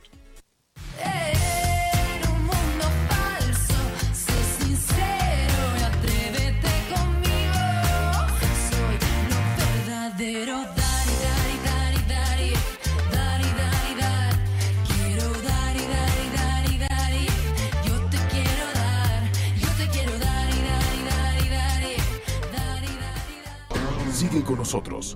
Volvemos con más noticias. Antes que los demás. Heraldo Radio. La HCL se comparte, se ve y ahora también se escucha. Todavía hay más información. Continuamos. En Soriana encuentras la mayor calidad. Aprovecha que el pollo entero fresco está a 37.90 el kilo y la carne molida de res 80-20 a 87.90 el kilo. Sí, a solo 87.90 el kilo. Soriana, la de todos los mexicanos. Solo 17 y 18 de mayo. Aplican restricciones. Válido en Hiper y Super. Las noticias en resumen. Suman ocho los casos sospechosos de hepatitis aguda infantil en nuestro país, luego de que autoridades de Durango, Sinaloa y San Luis Potosí informaron que se encuentran en observación tres menores de edad con esa condición médica. Tras el Día de las Madres, en la última semana en México, se incrementaron los casos de COVID-19 en 19, bueno, 19%. Dio a conocer esto la Secretaría de Salud. Las cifras pasaron de 5.838 a 7.000 contagios. Las autoridades estadounidenses hallaron un narcotúnel en la frontera con México que va desde Tijuana hasta San Diego. El túnel tiene la longitud de seis campos de fútbol americano y llega a un almacén en una zona industrial de Estados Unidos. Al menos cinco personas, entre ellas dos niños, resultaron lesionados tras la caída de la rueda de un castillo pirotécnico, esto en Sinacantepec, Estado de México.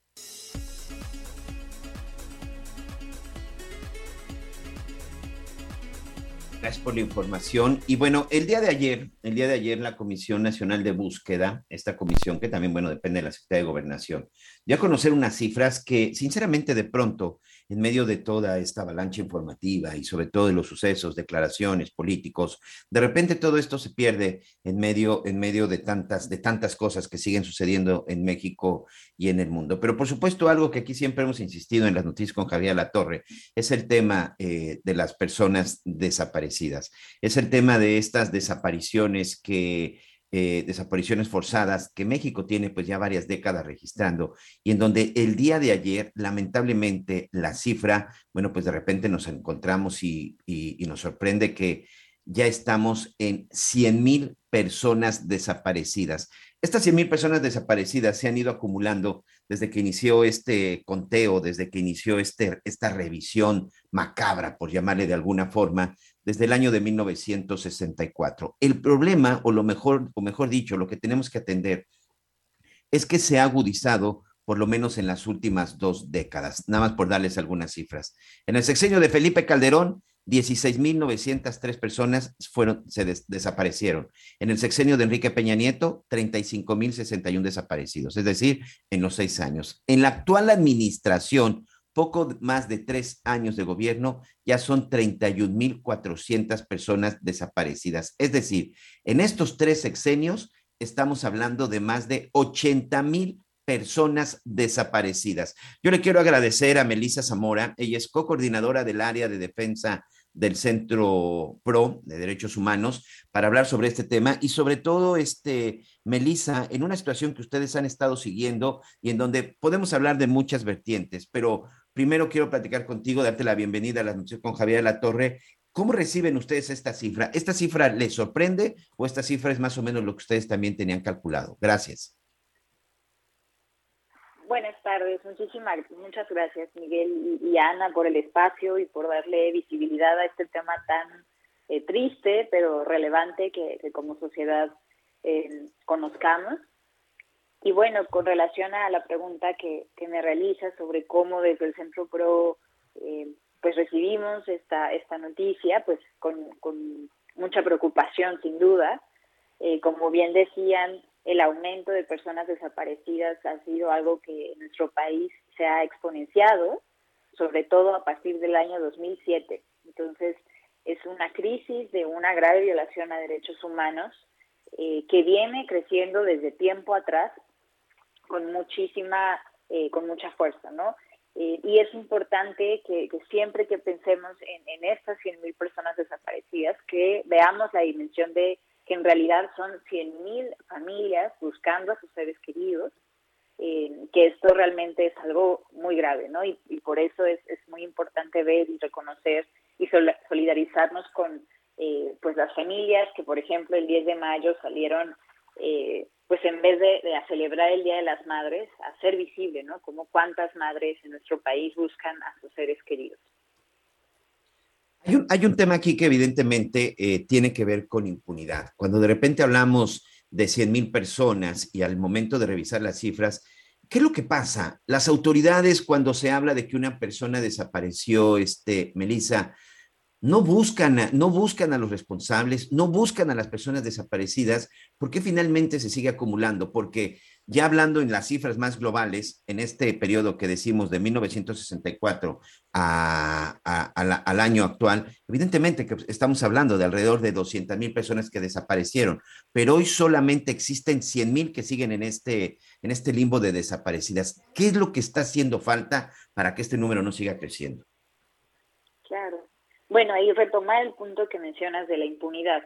El Estado mexicano recientemente informó ante el Comité contra las Desapariciones eh, de Naciones Unidas, que hizo una visita a México, reportó por parte del Consejo de la Judicatura Federal que de 2010 a la fecha únicamente existen 10 sentencias condenatorias por el delito de desaparición a nivel federal. Si bien estas son cifras únicamente de, investigaciones que se llevan por este delito a nivel federal, sí es una muestra representativa. 10 sentencias habla de eh, un porcentaje muy grande de impunidad en un sentido de que no se ha eh, garantizado verdad y justicia para, para las familias que buscan a sus seres queridos y que tampoco se ha respetado el derecho de las personas desaparecidas a ser buscadas. Y creo que aquí lo más relevante también es hablar de cómo hay una parte en donde las propias familias han sido quienes han avanzado en temas de búsqueda eh, y, por supuesto de, de, verdad. ¿no? Las familias se han organizado en brigadas nacionales, en colectivos, eh, y nos han dado un ejemplo de cómo enfrentar este problema. Las familias han salido en todos, en muchos estados, en todas las regiones del país, a buscar a sus seres queridos en fosas clandestinas.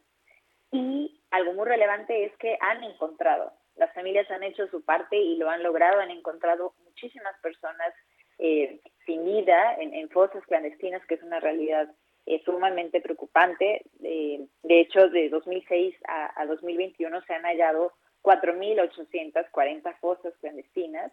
Eh, y, y, bueno, por un lado, esto hay que reconocerlo a las familias, pero también, y con relación a qué hace falta por parte de las autoridades, pues decir que a la crisis de desaparecidas, de personas desaparecidas, se suma la crisis forense, eh, que justamente habla de esta incapacidad de análisis y de, de procesamiento de estas personas que han sido halladas sin vida para que puedan ser identificadas porque hay muchas personas buscando a sus seres queridos y muchos cuerpos que han sido hallados que no pueden ser identificados por toda la tecnología que se requiere para ellos.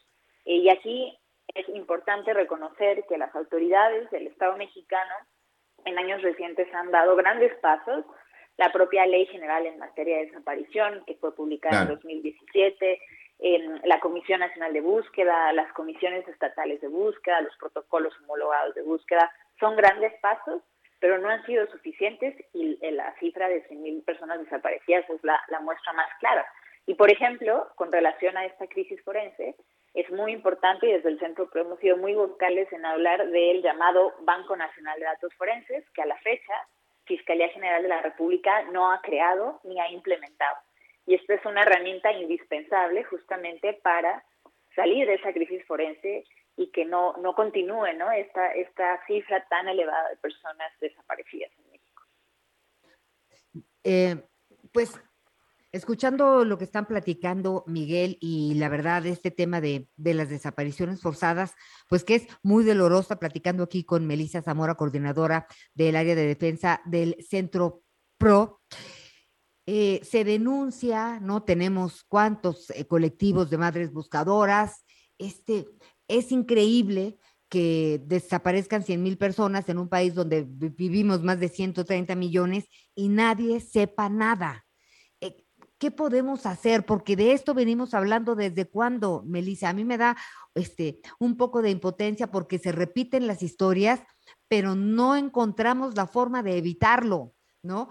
Me dio mucha tristeza y se los platicaba a Javier y a Miguel que en Ciudad Victoria, Tamaulipas, una chica joven me preguntó, oiga, usted debe de saber muchas cosas. Y yo, pues, te ayudo en lo que quieras. En San Luis Potosí venden unos chips que te ponen en la piel para que siempre sepa tu familia dónde estás. De veras, eh, me estremeció que una jovencita, este, pues tenga, esté pensando en estas cosas por el miedo a que se la roben, ¿no? A que la secuestren. Este, ¿qué hacemos? ¿Cómo le damos la vuelta? No entiendo a las autoridades sí es una situación desesperante. Sí, por supuesto, Ana, y, es muy triste cómo de pronto se normalizan, ¿no? Eh, conversaciones de, ese tipo, en donde las personas están preocupadas por, por su seguridad y las de sus seres queridos, y, con mucha razón, ¿no? Cuando ves estas cifras realmente, eh, pues lo, lo, sientes cercano, y creo que eso es eh, una buena señal de, entrada, ¿no? las desapariciones en, en México son generalizadas, eh, ocurren en todos los estados de la República eh, y eso lo hace un tema de, relevancia, ¿no? De, la, primer, eh, pues sí, la primer eh, cuestión es cuestionarnos qué podemos hacer y, y, bueno, creo que es muy relevante pues retomar las recomendaciones que organismos especializados en la materia han dado a nuestras autoridades. Específicamente justamente el, el, Comité contra las Desapariciones de la ONU, en este informe que emitió después de su visita en este año a México, eh, pues habla de fortalecer las instituciones y los procesos de búsqueda e investigación eh, y algo sumamente importante es garantizar la coordinación entre autoridades. porque es un problema eso, ¿no? Generalizado y, y requiere no solamente de que el Ejecutivo Federal, el Gobierno Federal atienda el, el, asunto, ¿no? Sino que necesita de coordinación con todos los estados, con todas las autoridades. No es solamente un tema eh, de las fiscalías, también de las comisiones de búsqueda, pero también del Poder Judicial, en fin, tienen que ser coordinados, ¿no? Y algo que es eh, también algo muy relevante y que nos convoca como sociedad es eh, pues atender los procesos de memoria en nuestro país y algo que es eh, fundamental es relacionar esta crisis de, desapariciones con las causas que han permitido que la violencia y la inseguridad continúe en nuestro país. En México no ha habido una política de seguridad que tenga como prioridad la prevención, que tenga como prioridad el análisis de contexto para emitir políticas públicas que disminuyan y que prevengan. Mientras tengamos una política de seguridad eh, pública militarizada, en donde el enfoque sea un combate frontal al crimen organizado, eh, lejos de, pues ayudar a ese contexto, a este panorama, pues va a seguirse profundizando, ¿no? Por un lado, porque no hay datos, no hay evidencia que hable de cómo estos modelos, que en vez de fortalecer a las policías, de fortalecer técnicas de investigación, eh, apuesten por sacar a las Fuerzas Armadas, desplegar a las Fuerzas Armadas a las calles, eh, militarizar en este caso la Guardia Nacional, que en vez de, ser su carácter o de respetar su carácter civil se está militarizando, eh, esto no, no ha dado soluciones, no hay datos ¿no? que hablen de que esto ha disminuido la violencia. Y más bien lo que sí hay datos es que han aumentado violaciones a derechos humanos, porque también hay que decirlo, en México también las autoridades han desaparecido personas. El caso de Ayotzinapa, pues es un caso emblemático que muestra esto, ¿no? Como en años recientes, 2014, eh, autoridades de todos los niveles participaron de una u otra forma en la desaparición de 43 jóvenes. Eh, y, y, eh, digamos que esto es un ejemplo de cómo las políticas de seguridad pública y la ONU, esto es lo que, lo que señalaba, eh, pues deben de cambiar. Tiene que cambiar este paradigma de combate frontal, de punitivismo, de que a toda la, situación de seguridad pública hay una respuesta de aumentar la penalidad, de aumentar los delitos. Esto no ha funcionado, esto no nos ha dado seguridad y deben de comprometerse las autoridades a pues construir políticas mucho más eh, pues sí, ¿no? De, seguridad integral eh, y con mucha perspectiva de derechos humanos también. Sí, sobre todo para no caer en esta doble victimización, sobre todo de los familiares, ¿no?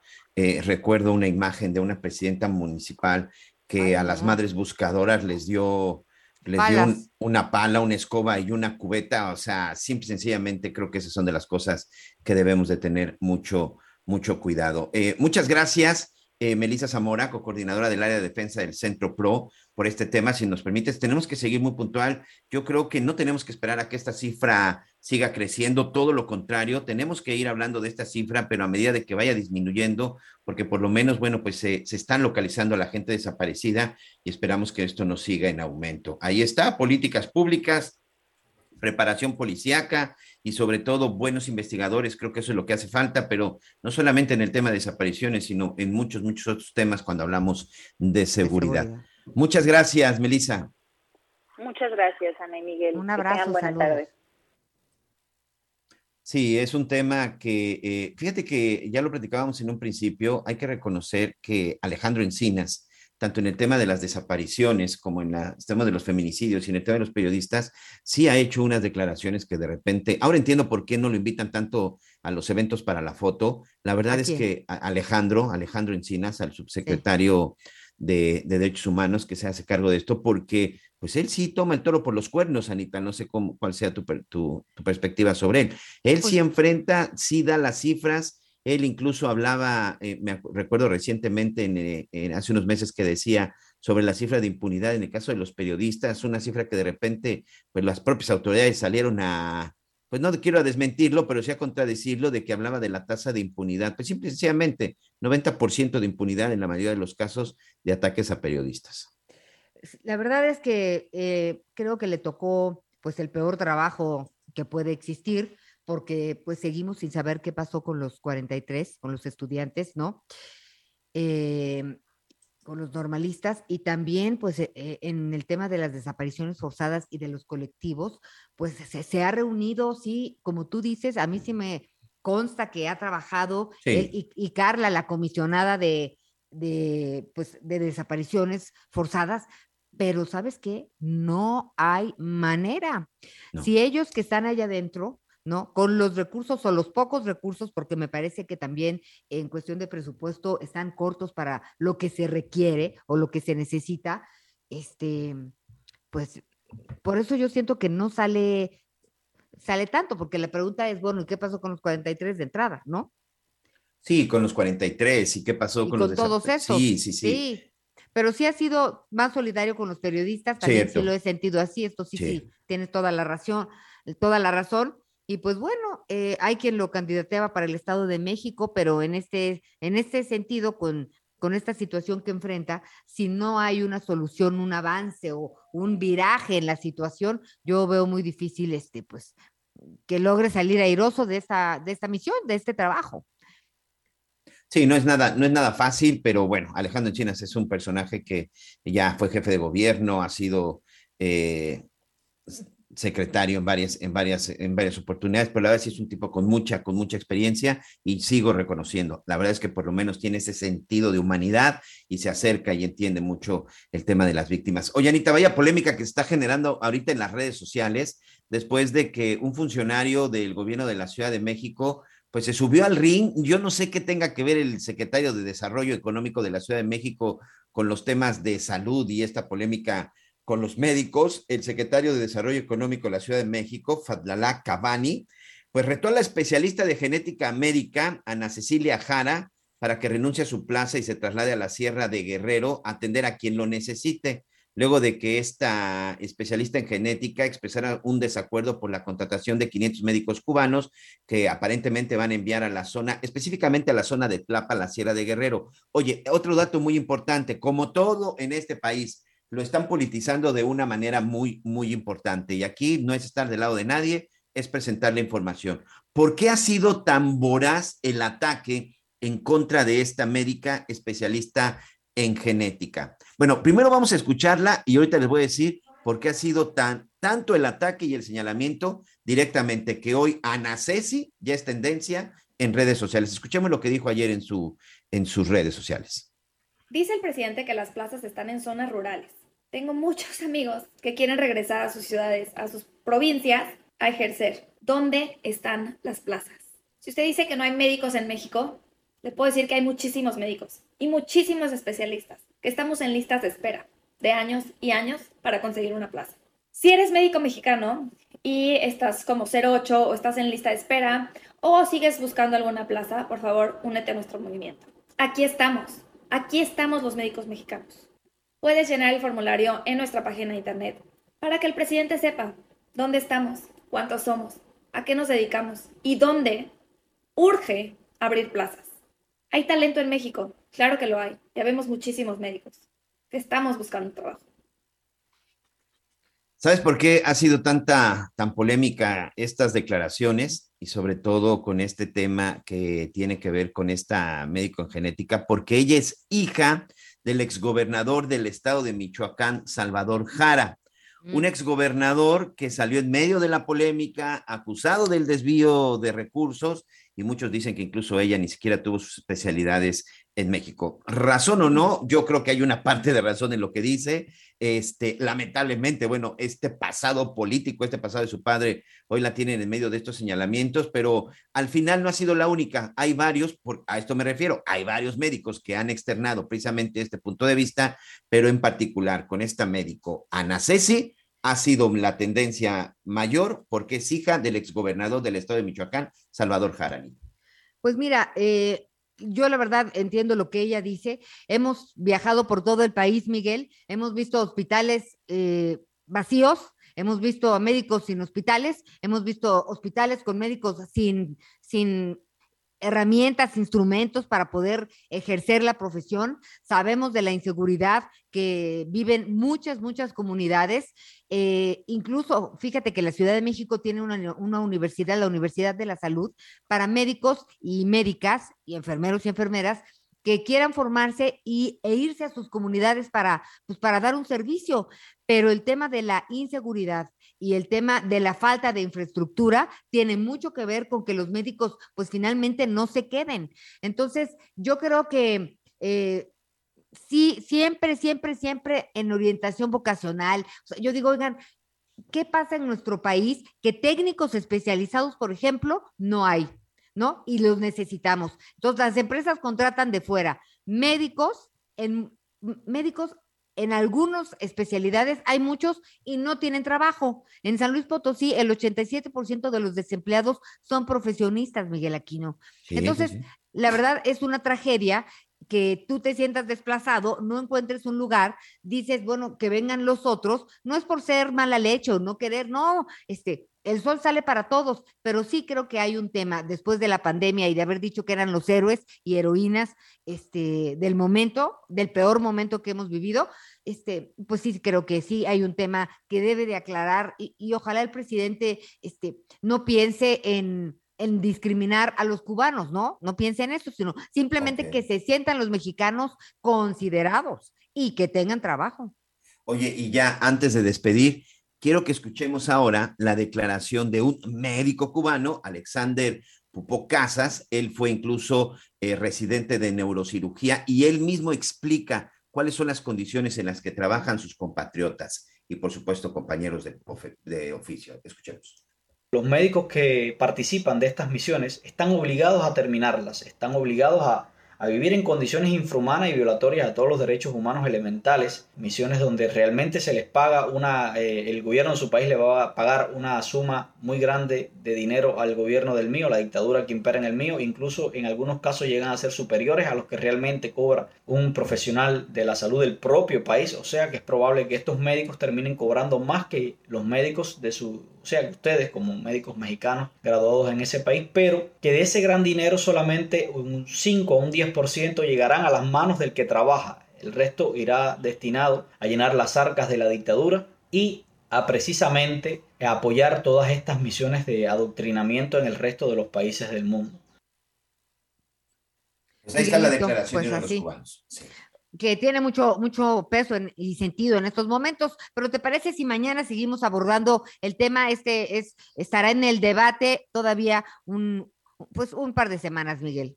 Sí, sin duda. Por lo pronto yo les quiero agradecer a todos nuestros amigos, saludos a todos nuestros amigos a lo largo y ancho del país y por supuesto a todos nuestros amigos que nos acompañan en la Unión Americana. Pues ha llegado a despedirnos, Anita Lomelí.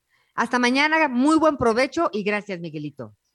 Así es, Anor Eliseo Javier La Torre, bueno, ya ahí salió corriendo a una entrevista que ya nos estará platicando el día de mañana. Yo le quiero dar las gracias, que tenga muy buen provecho y por supuesto la invitación para que continúe en la señal de Heraldo Radio. Buen provecho, hasta mañana.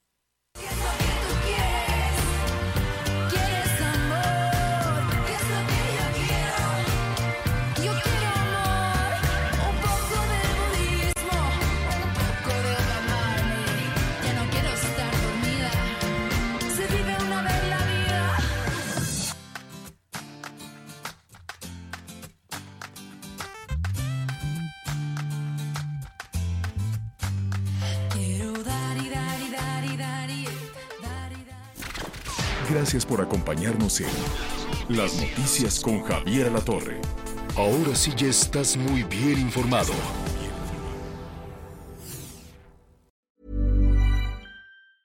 Normally, being a little extra might be a bit much, but not when it comes to healthcare. That's why United Healthcare's Health Protector Guard fixed indemnity insurance plans, underwritten by Golden Rule Insurance Company, supplement your primary plan so you manage out of pocket costs. Learn more at uh1.com.